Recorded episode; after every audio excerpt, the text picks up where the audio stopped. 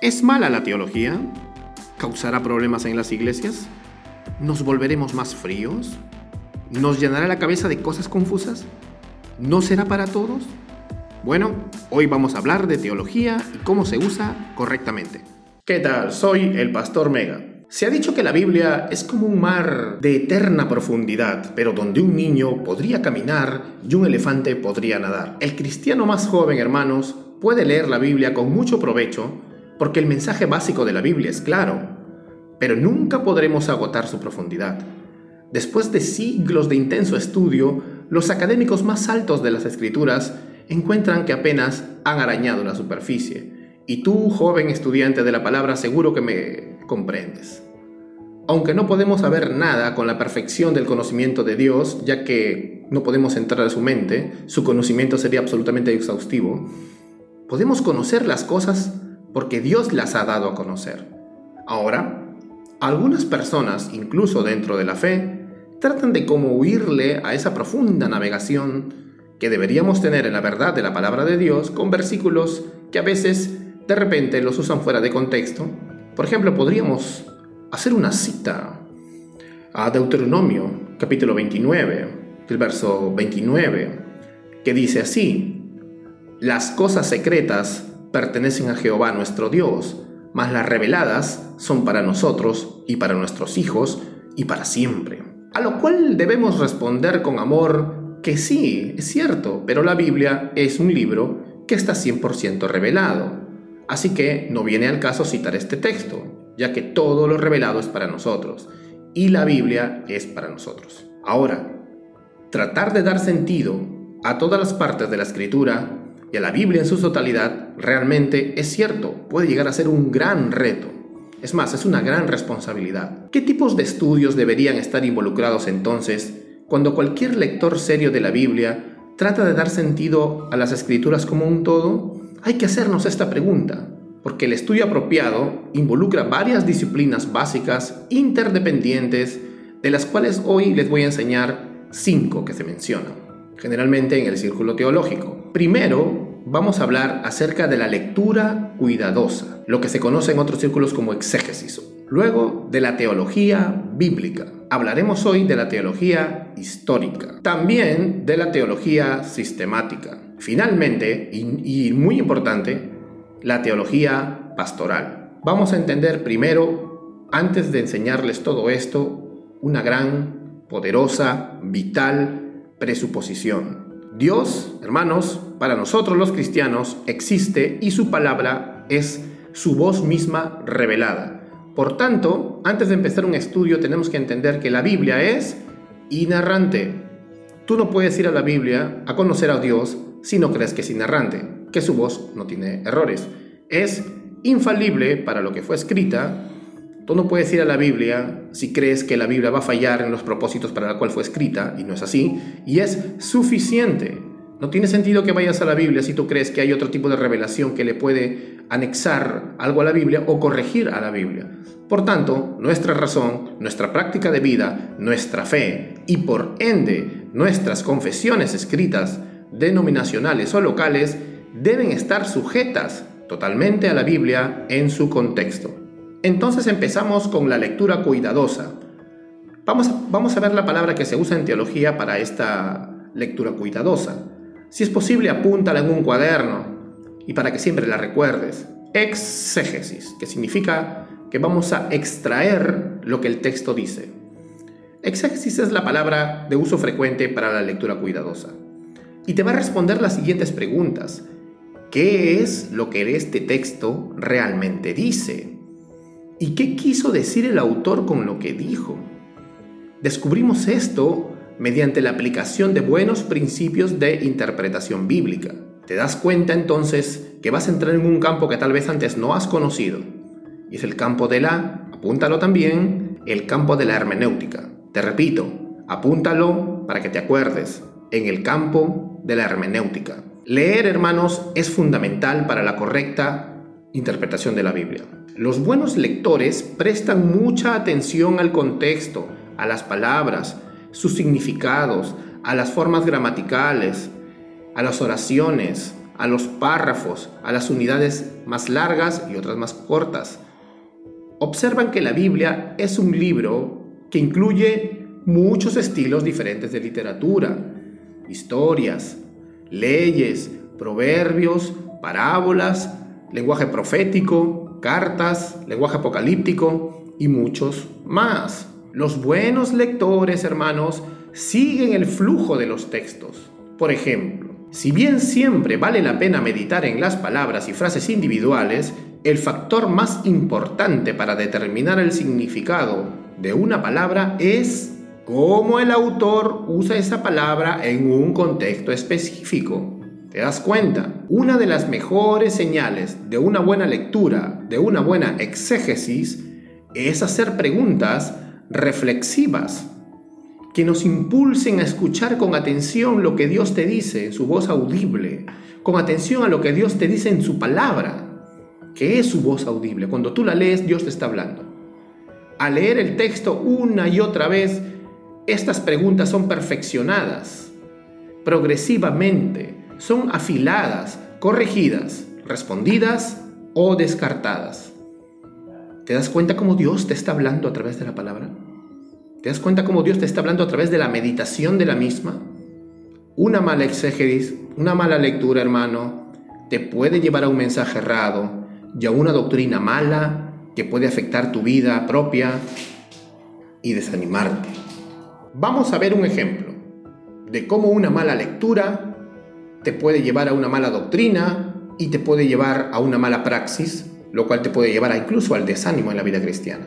Hace unos años, vi en el muro de una red social de un hermano muy querido en la fe evangélica y cuya esposa tenía una enfermedad incurable y estaba al parecer ya en sus últimos momentos. En su desesperación y sometido a una creencia que se había basado en una mala lectura de las escrituras, en una mala exégesis de las escrituras, por tanto una creencia que no era parte de las escrituras, pero con todo el amor del mundo y la buena intención de ver a su amada sobrevivir a esta enfermedad, él escribió en esta red, cancelo toda enfermedad, reprendo al demonio de la enfermedad, confieso y declaro sanidad en la vida de mi esposa, en el nombre de Jesús.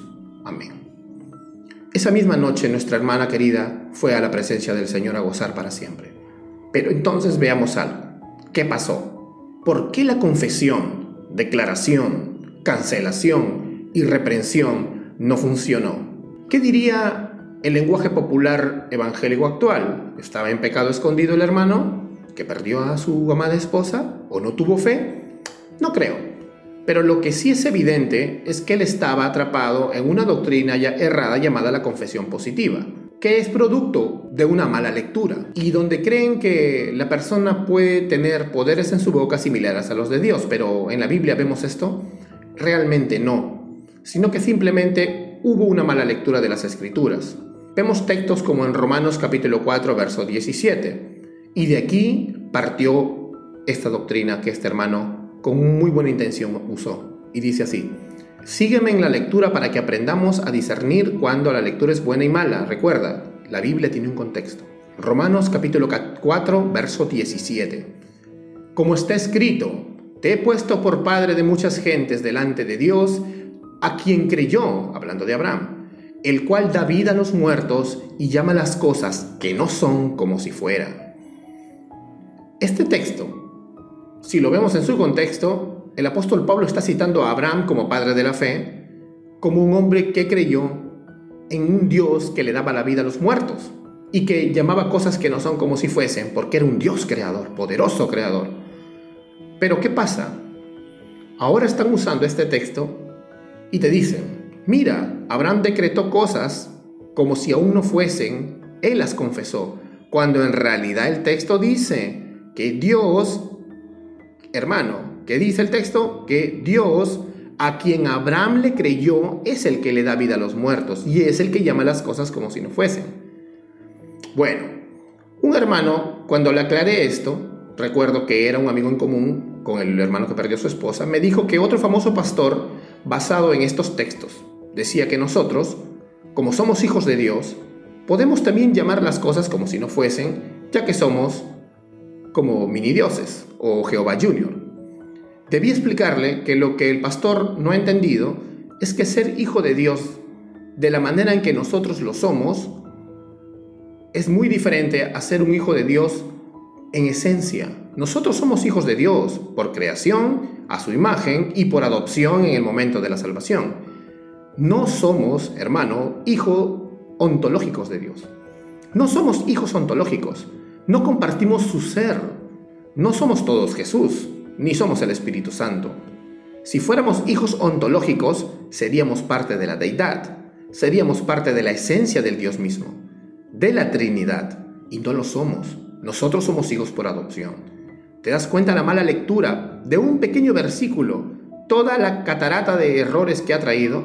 Nosotros no tenemos poder creador en nuestra boca. Nuestra boca solo tiene poder para generar consecuencias de nuestras aseveraciones y declaraciones. Vida o muerte por lo que hablemos, por cual es una consecuencia de lo que confesamos. Pero eso no tiene nada que ver con un cambio en la realidad como Dios sí podría hacerlo. Y todo esto, hermanos, es un ejemplo de cómo una teología errada puede ser creada a raíz de una mala exégesis, a raíz de una mala lectura. Por eso es importante que, que emprendamos que así como en los textos narrativos que leíamos en el colegio cuando éramos niños, nos enseñaban a respetar las reglas gramaticales, la sintaxis, ¿no? Los, los, las comas, los signos de puntuación. Se nos enseñaba a leer en su contexto. Cuando éramos pequeños no leíamos los cuentos infantiles fuera de contexto. Así la Biblia tú no puedes leerla fuera de contexto. Cosas peligrosas y errores que van a dañar nuestras vidas pueden venir si esto pasa. Date un tiempo para que realmente comiences a leer tu Biblia en su contexto. Busca buenos comentarios acerca del contexto histórico, ¿no? Acerca de los usos y costumbres de los tiempos bíblicos. Y eso no es solo un llamado para los pastores, sino para todos los hermanos. Vas a ver cómo la Biblia se abre de par en par y cómo Dios va a usar los maestros que Él ha levantado en estas ramas de la teología para que te enseñen y para que tú puedas comprender más la palabra de Dios y seas de bendición para tu familia y para todo lo que te rodea. Así que, punto número uno entonces, para terminar, recuerda la lectura cuidadosa de la Biblia. En segundo lugar, como punto número dos, vamos a ver la teología bíblica. Ahora, la teología bíblica no es solamente decir, ah, tengo una teología que es bíblica. No, la teología bíblica nos responde la pregunta, ¿cómo Dios ha revelado su palabra histórica y orgánicamente? Es decir, ¿cuál es el hilo conductor de Génesis Apocalipsis? ¿Cuál es el tema de la Biblia? ¿De qué se trata este libro? La teología bíblica estudia la teología de los, de los libros individuales o colecciones selectas de la Biblia, por ejemplo, individuales como Isaías o el Evangelio de Juan, o, y colecciones selectas le podríamos llamar al Pentateuco, por ejemplo, ¿no? Y luego traza temas según se desarrollan a través del tiempo y dentro del canon. Por ejemplo, a ver, la forma en que el tema del templo se desarrolla en varias direcciones para completar una teología bíblica del templo. Por ejemplo, ¿qué era el templo en el Antiguo Testamento? ¿Qué era el templo en la época de los profetas? ¿Y qué es el templo ya en el Nuevo Testamento? ¿Y cómo lo podemos aplicar para la iglesia de hoy? ¿Te das cuenta? Es el desarrollo de la teología bíblica del templo, pero siempre teniendo un centro. Y el centro de la teología bíblica es Jesucristo. Cuando tú estudias la teología de esta manera, vas a ver que la Biblia no se trata del templo, que tampoco se trata de un plan para la nación de Israel, tampoco que se trata de nosotros, sino que es una narrativa que desde Génesis a Apocalipsis habla acerca de la gloria de Dios en la salvación de su pueblo a través de Cristo, y la gloria es solo para Él. Te recomiendo libros de teología bíblica como Evangelio y Reino del pastor Grammy Goldsworthy, puedes conseguirlos en la librería más cercana de tu casa, y también otro libro del autor Vaughan Roberts que se llama Gran Panorama Divino. Creo que con esos dos libros eh, podrías empezar son muy buenos, son cortos y van a abrir bastante tu entendimiento. nunca más vas a leer la Biblia de la misma manera. Así que eso podría hablarte yo acerca de lo que es teología bíblica. Entonces, te voy a dar cuatro prioridades para que realmente puedas entender este tema. Y el primero es lo más lógico, lee tu Biblia. Pero lee tu Biblia progresivamente. Léela tu Biblia como una colección de documentos desarrollados históricamente. Dios no dio a su pueblo toda la Biblia de un solo golpe. Hay una progresión en su revelación. Y leer la totalidad otra vez en alguna parte anterior. Si lees, por ejemplo, un pedazo de números, luego te pones a leer el Nuevo Testamento.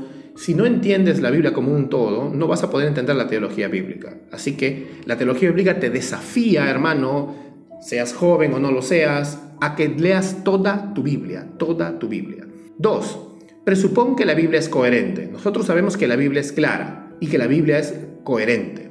La Biblia tiene muchos autores humanos, pero tiene un autor divino y él no se contradice a sí mismo. La teología bíblica descubre y articula la unidad de todos los textos bíblicos en su conjunto.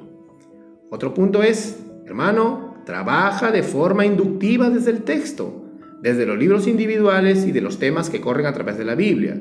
Aunque tenemos que ser sinceros, hermanos, y aceptar que todos tenemos trasfondos y paradigmas, es decir, tenemos lentes con los que vamos a leer la Biblia, de posturas, ya preenseñadas, entonces tenemos que entender que los estudiantes de la teología bíblica reconocen que su objeto es exclusivamente la Biblia. Por lo tanto, tratan de utilizar categorías y llevar a cabo agendas con el fin de que el texto propio sea el que fije su camino. Hermano, yo sé que de repente tú has aprendido alguna cosa, pero el texto tiene que fijar tu camino. Si tú encuentras que el texto contradice alguna tradición aprendida, Tienes que ser ético delante de Dios. No puedes ser como un arqueólogo que encuentra algo que va a contradice la evolución y luego lo entierra porque no le conviene. Tú, tienes, tú no puedes ser así. Tú tienes que ser sincero con Dios con la palabra que dices amar. 4. Otro punto más aquí es haz conexiones teológicas que la Biblia misma autoriza dentro de la Biblia entera. Mm, una forma de hacer esto es trazar la trayectoria de los temas directamente a través de la Biblia. Por ejemplo, si tienes una Biblia NBI, vas a ver que hay artículos ahí de estudio que lo hacen. La teología bíblica a menudo se centra en los puntos de inflexión en la trama de toda la Biblia y su preocupación más importante está ligada de esta manera, y te lo voy a resumir para terminar. Es cómo el Nuevo Testamento usa el Antiguo Testamento. ¿Cómo podemos ver a Cristo luego en el Antiguo Testamento? y cómo se desarrolla ese Antiguo Testamento en las profecías cumplidas en Cristo en el Nuevo Testamento. Maravilloso, ¿verdad? Si te confundiste, escucha el, escucha el podcast de nuevo. Pero es lo más espectacular que vas a ver en tu vida. Estudiar teología bíblica te va a abrir los ojos, el corazón y tu ministerio va a crecer, tu predicación va a crecer y vas a ver que no va a ser igual. Vamos a otro punto. Número 3. Teología histórica. La teología histórica responde a las preguntas cómo las personas creyentes han entendido la Biblia en el pasado, qué se ha creído de determinado tema en los más de dos mil años de la iglesia en el pasado, qué han pensado los cristianos de la lectura cuidadosa de la exégesis y la teología, y más específicamente, cómo se ha desarrollado la doctrina cristiana a lo largo de los siglos, especialmente en respuestas a las falsas enseñanzas. La teología histórica se ocupa principalmente, hermanos, de los discernimientos en periodos anteriores al nuestro, de las conclusiones teológicas en periodos anteriores al nuestro. Pero también podríamos incluir en este apartado a la importancia de leer la Biblia a nivel global, es decir, encontrar la manera en que creyentes de otras partes del mundo leen el texto. Y eso no quiere decir que ellos o nosotros estén necesariamente en lo correcto, más bien significa que reconocemos que todos tenemos mucho que aprender. El estudio cuidadoso de la historia de la interpretación, que así le podríamos llamar, es una de las ayudas más grandes, hermanos, que nos libera de la esclavitud de nuestros prejuicios, induce a, la humildad, va a despejar la mente de nuestras suposiciones injustificadas muchas veces, va a exponer interpretaciones erróneas que nosotros u otros tenemos y que ya han sido rechazadas desde hace mucho tiempo y con razón y que tal vez nosotros vemos como simplemente posturas cuando no deberíamos verlo como simples posturas.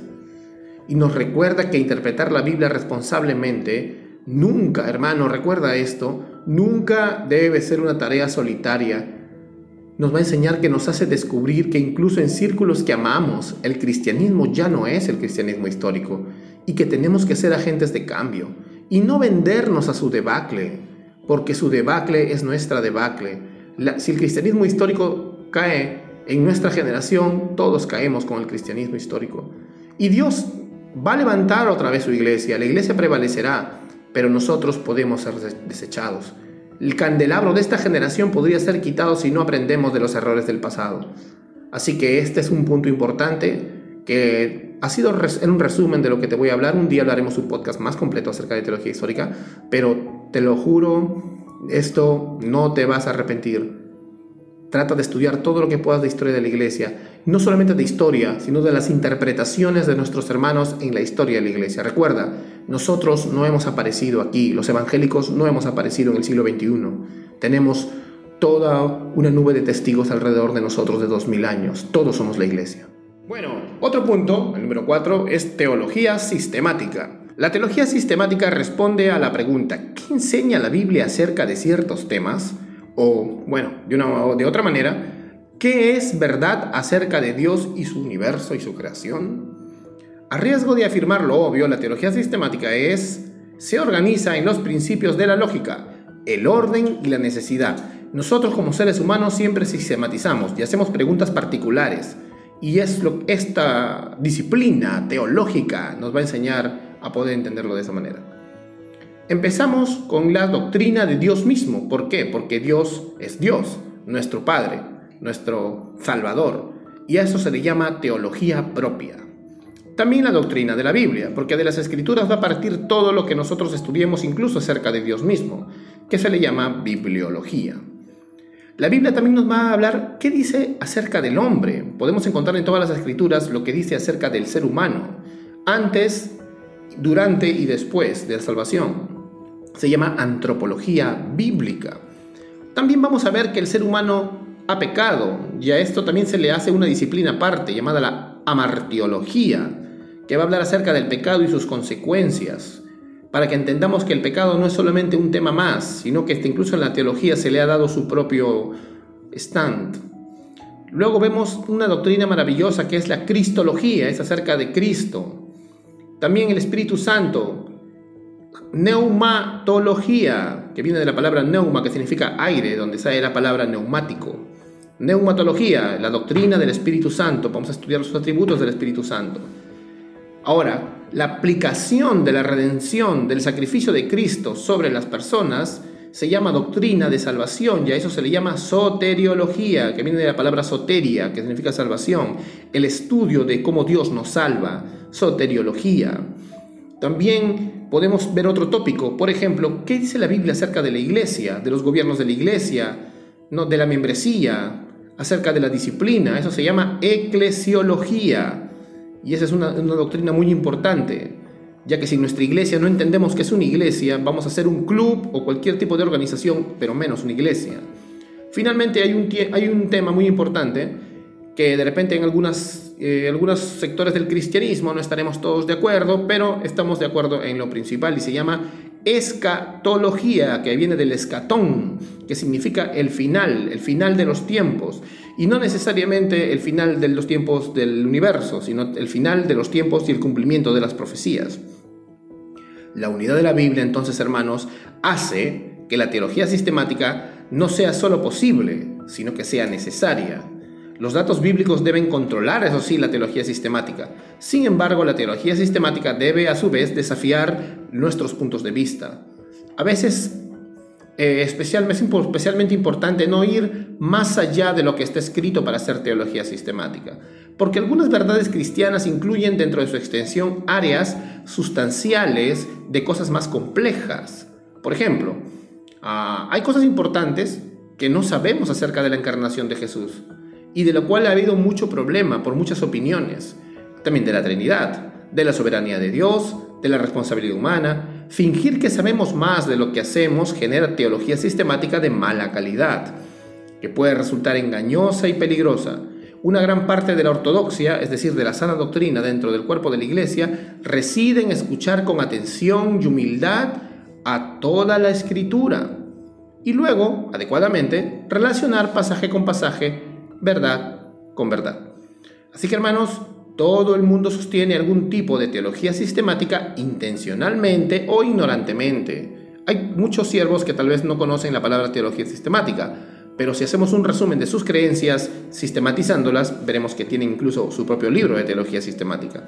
La calidad de la teología sistemática entonces se basa en sus datos fundamentales, en los métodos constructivos, o sea, cómo la formamos, los principios para la exclusión de cierta información, el lenguaje expresivo adecuado y las conclusiones precisas conforme a las escrituras en su contexto que tengamos.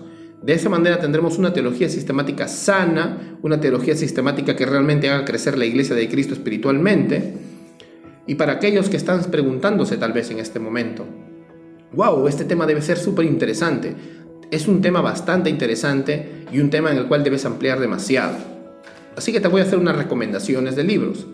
Primero, te voy a recomendar el libro Introducción a la Teología Sistemática del autor bautista reformado Wayne Gruden. Wayne Gruden es un autor bautista reformado, continuacionista, es la única teología sistemática que tiene un capítulo acerca de los dones espirituales milagrosos, es muy interesante. De repente es, digamos, la teología sistemática que Dios usó para el despertar reformado en los últimos 30 años, tanto en Estados Unidos como en el medio latino, así que te la recomiendo. También te recomiendo una teología sistemática un poco más clásica, donde hay varios conceptos que el autor presupone, porque no es una introducción, se llama Teología Sistemática de Luis Berkhoff. También la puedes comprar. Estudiala siempre con la guía de una persona que ya sepa un poco más de teología sistemática. Por eso te recomendaría un orden siguiente. Primero, estudiate durante un año la teología de Gruden y luego la de Berkhoff. El Señor te va a ayudar mucho porque la verdad son teologías sistemáticas hechas conforme a las escrituras, al margen que estés de acuerdo o no con todas las posturas de los hermanos. Finalmente, otro punto más es la teología pastoral. ¿Qué es esto? La teología pastoral, buenos hermanos, responde a la pregunta ¿cómo debe responder a los seres humanos la revelación de Dios? ¿Y cómo deben responder los seres humanos a esta revelación? A veces eso es descrito por la misma Biblia, ¿no? Otras veces se basa en inferencias acerca de lo que la Escritura dice. Pero la teología pastoral prácticamente aplica las otras cuatro disciplinas, tanto así que las otras disciplinas estarían en peligro de ser estériles e incluso deshonrar a Dios a menos que estén atadas en algún sentido a las respuestas que Él justamente demanda de nosotros. De nada sirve que tengas una buena teología sistemática, bíblica, o etcétera, si tú realmente no estás viviendo como creyente, si realmente no has respondido al mensaje del Evangelio. También la teología pastoral puede abordar diversos dominios, tales como la cultura, la ética, el evangelismo, el matrimonio, la familia, el dinero, la cura de, la cura de almas, la política, el culto y mucho más. La teología pastoral aterriza a veces los conceptos que podrían ser complicados para el cristiano de a pie y los aplica al corazón, de modo que espera una respuesta para Cristo, sea para salvación para los no creyentes o para madurez de un ya creyente. Hermanos, para terminar el podcast, después de haber visto todas estas eh, tipos de teologías que uno debe tener para poder estudiar realmente teología en general, entonces después de haber visto toda esta maravilla que el Señor ha permitido para nosotros, ¿te puedes volver a preguntar si es mala la teología? ¿Has escuchado decir tal vez, como vimos al comienzo del podcast, en el desarrollo, llegamos a ver que no solo no es mala, hemos llegado a ver que es vital. Nadie puede escapar de hacer teología. El problema es hacerla de una forma errada.